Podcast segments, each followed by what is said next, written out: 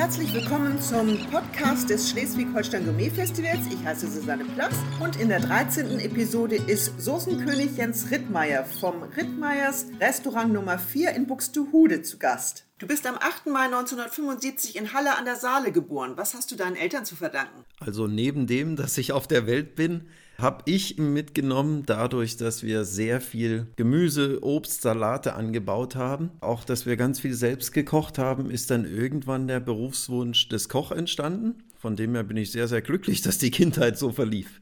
Wenn nicht Koch, was wärest du denn sonst gern geworden?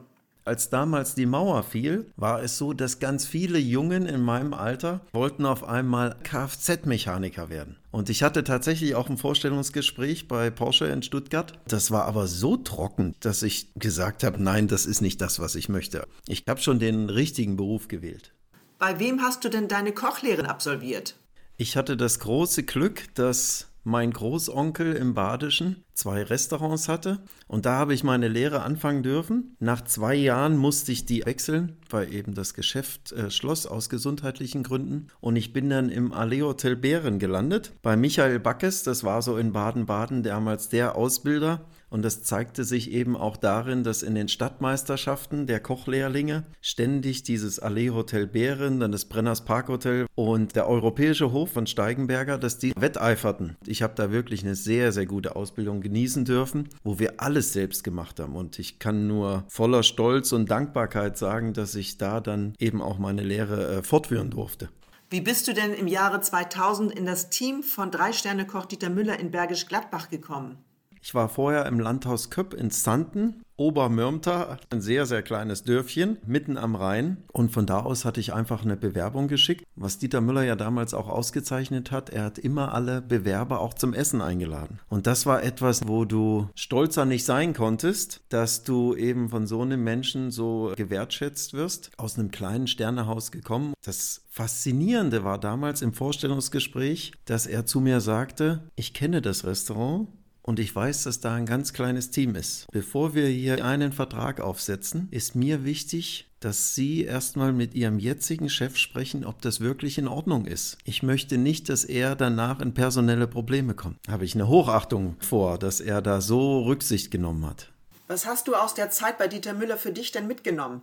Ich war ja insgesamt anderthalb Jahre bei Dieter Müller und war direkt auch auf dem Saucier-Posten, also dem Posten, der für Fleisch und vor allen Dingen Soßen zuständig ist. Und um die Frage zu beantworten, ist es nicht nur die Perfektion im Detail, sondern vor allem Soßen. Ich glaube im Nachgang, dass Dieter Müller da erkannt hat, dass ich vielleicht ein kleines Händchen für Soßen habe und mich da noch weiter geführt hat, mir Tipps und Tricks verraten hat und mir Wege aufgezeigt hat, die ich probieren soll. Das hat zum Ende gegipfelt in einer Schürze, die jeder bei seinem Abschied bekam. Und auf meiner Schürze stand drauf, Lieber Herr Rittmeier, vielen Dank für die vielen guten Soßen im Namen vieler glücklicher Gäste. Das war ein Ritterschlag. Ein Ritterschlag für den Rittmeier.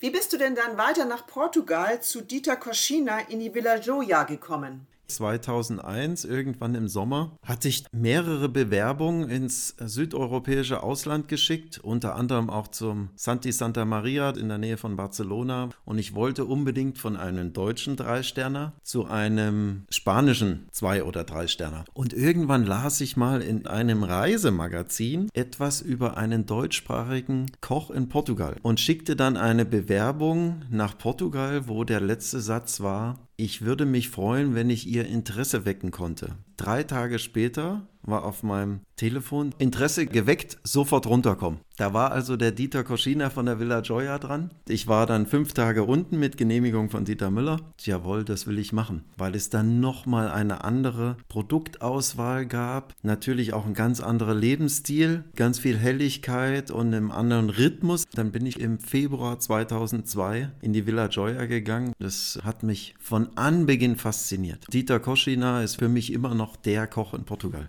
Warum hast du schon ein Jahr später, 2003, ins Restaurant Sao Gabriel, ebenfalls in Portugal liegend, gewechselt?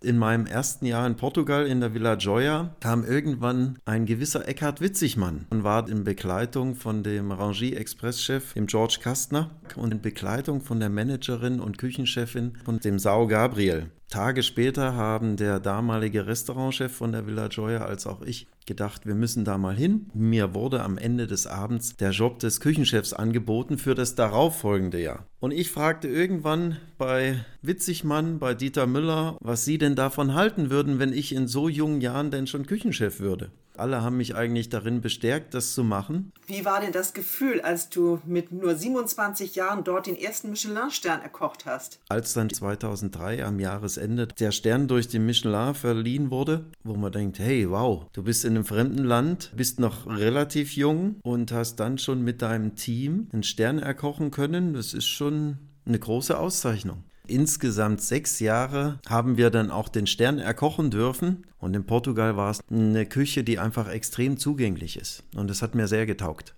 Vom Mittelmeer hat es dich in die Nordsee auf die Insel Sylt gespült. Warum bist du denn im Restaurant Kai 3 vom Hotel Budersand Golf und Spa in Hörnum vor Anker gegangen? bedingt durch die Weltwirtschaftskrise Ende 2008, Anfang 2009 bin ich dann an der Nordsee gelandet im Budersand und hatte da die Gelegenheit bekommen, etwas ganz Besonderes mit aufzubauen. Während deiner Zeit auf Sylt hast du das Festival der Sterne initiiert. Welcher deiner vielen Gastköche hat dich denn besonders beeindruckt?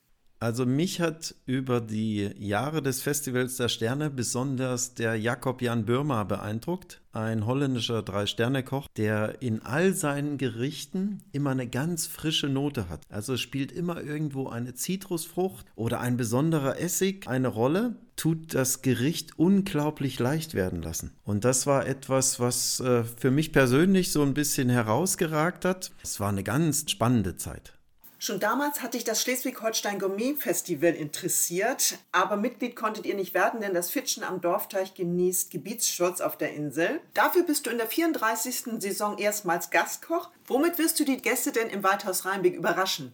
Zum einen ist es sogar so, dass ich schon in Portugal Interesse hatte, als Gastkoch beim Schleswig-Holstein Gourmet Festival mitwirken zu dürfen. Und freuen dürfen sich die Gäste auf eine Küche, die einen ganz großen Wert auf Gemüse legt, auf vor allen Dingen heimische Zutaten und das immer in Kombination mit besonderen Soßen, weil das meine Handschrift ist.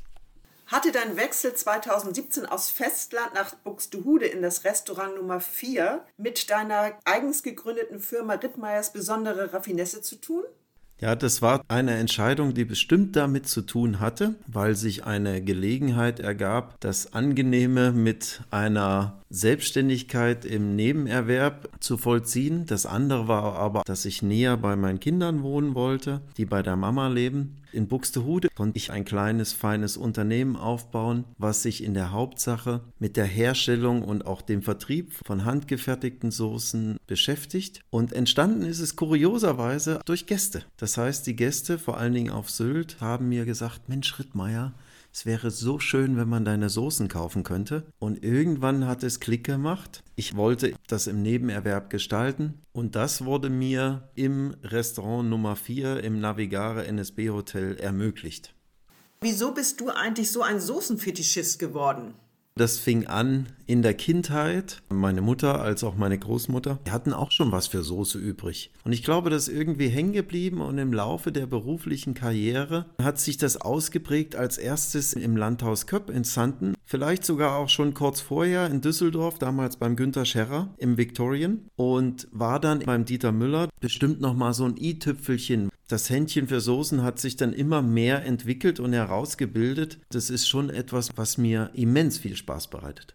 Viel Spaß sicherlich, aber du hast auch mal gesagt, eine Soße mit Aussagekraft kann man nicht schnell kochen. Wie viel Arbeit steckt denn in so einem Produkt von dir? Bis zu fünf Tage benötigen die Soßen in der Zubereitung. Und dadurch, dass ich keine Konservierungsstoffe, keine Geschmacksverstärker, keine künstlichen Bindemittel, Farbstoffe, Aromastoffe und so weiter einsetze, benötige ich natürlich die Zeit, um einfach eine gewisse geschmackliche Tiefe in die Soßen zu bekommen. Mittlerweile zeichnet es mich aus und es ist ja auch ganz kurios, dass Gäste zu mir in Buxtehude gesagt haben, Mensch, mach doch mal ein Gericht nur mit Soße und Brot. Als Koch denkt man natürlich, mein Gott, ich kann da nicht nur Soßen und Brot servieren. Und am Anfang haben wir das noch mit Ziegenquark und Schafsbutter und ich weiß nicht was allem gemacht, merkten aber, dass der Sättigungsgrad viel zu hoch ist. Irgendwann haben wir Soße und Brot gemacht und mittlerweile ist es das Gericht, das immer erst vor dem Hauptgang serviert wird, auf was sich die Gäste eigentlich am meisten freuen. Es gibt drei verschiedene Soßen und ein richtig tolles Brot. 72 Stunden Teigführung, ein Sauerteigbrot von Bäcker aus Stade, dem Wolfgang Heiderich. Das ist wirklich besonders.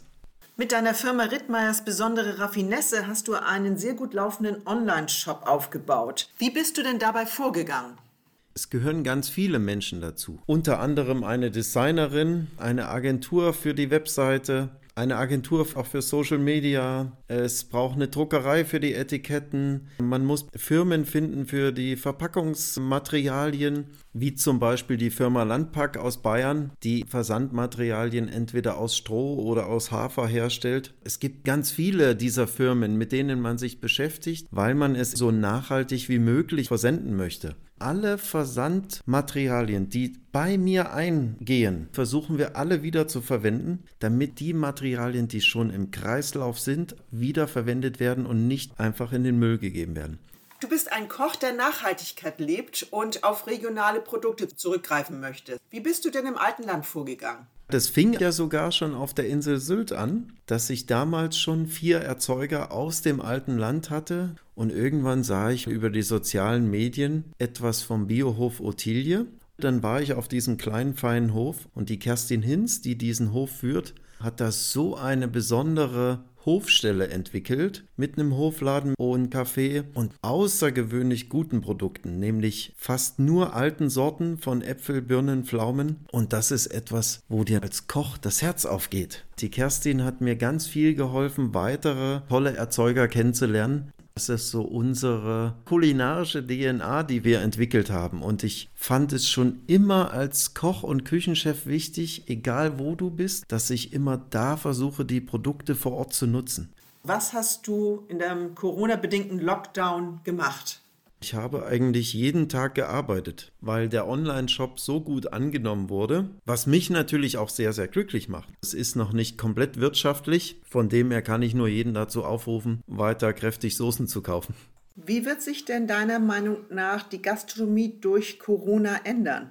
Ich glaube schon, dass sich da etwas verändern wird. Restaurants, die sechs oder sieben Tage geöffnet waren, dass die nicht mehr so viele Öffnungstage haben werden, weil zumindest am Anfang die Gäste noch nicht so zurückströmen. Zum anderen glaube ich, dass du als Gastronom dich auf ganz viele Beine stellen musst, um in der Zukunft wettbewerbsfähig zu sein. Ich hoffe, dass es auch nicht mehr diese wahnsinnig großen Speisekarten geben wird in manchen Restaurants. Ich glaube, die Zeit des Bevorratens ist vorbei. Ich denke, es macht auch als Gast viel mehr Spaß, wenn ich mehr spezialisierte Restaurants habe, wo ich auch überrascht werde vom Marktangebot. So ist es eben auch eine Folge der ganzen Pandemie, dass sich wahrscheinlich etwas verschlanken wird, aber vielleicht sogar auch zum Gesunden. Ich glaube, wir alle beschäftigen uns auch immer mehr mit dem Essen und das ist etwas sehr Positives und ich denke, darin liegt eben auch die Chance für die Gastronomie. Du bist ein Mensch mit Visionen, ohne Angst vorm Unternehmertum. Was hast du in naher Zukunft geplant? Eine schöne Frage. Ich werde mich jetzt komplett selbstständig machen. Es gibt dann eben nicht nur den Online-Shop mit den Delikatessen von Jens Rittmeier, sondern auch ein kleines, aber feines Restaurant, was im Übrigen nur Freitag und Samstag geöffnet haben wird, um eine maximale Exklusivität zu wahren. Die Gäste erwartet ein Überraschungsmenü, was sich täglich nach dem Marktangebot von meinen Erzeugern richtet. Das Restaurant befindet sich gar nicht so weit weg von der alten Adresse und liegt auf dem Campus der Reederei. Was macht denn Jens Rittmeier, wenn er nicht gerade am Herd steht? Am liebsten tauche ich ab mit einer Sauerstoffflasche in warmen Gewässern. Ansonsten spiele ich aber auch gerne Fußball mit meinen Kindern oder Basketball. Das sind so drei Sportarten, die ich sehr, sehr gerne habe. Vielen Dank und ganz viel Erfolg bei deinem neuen Unternehmertum in Buxtehude.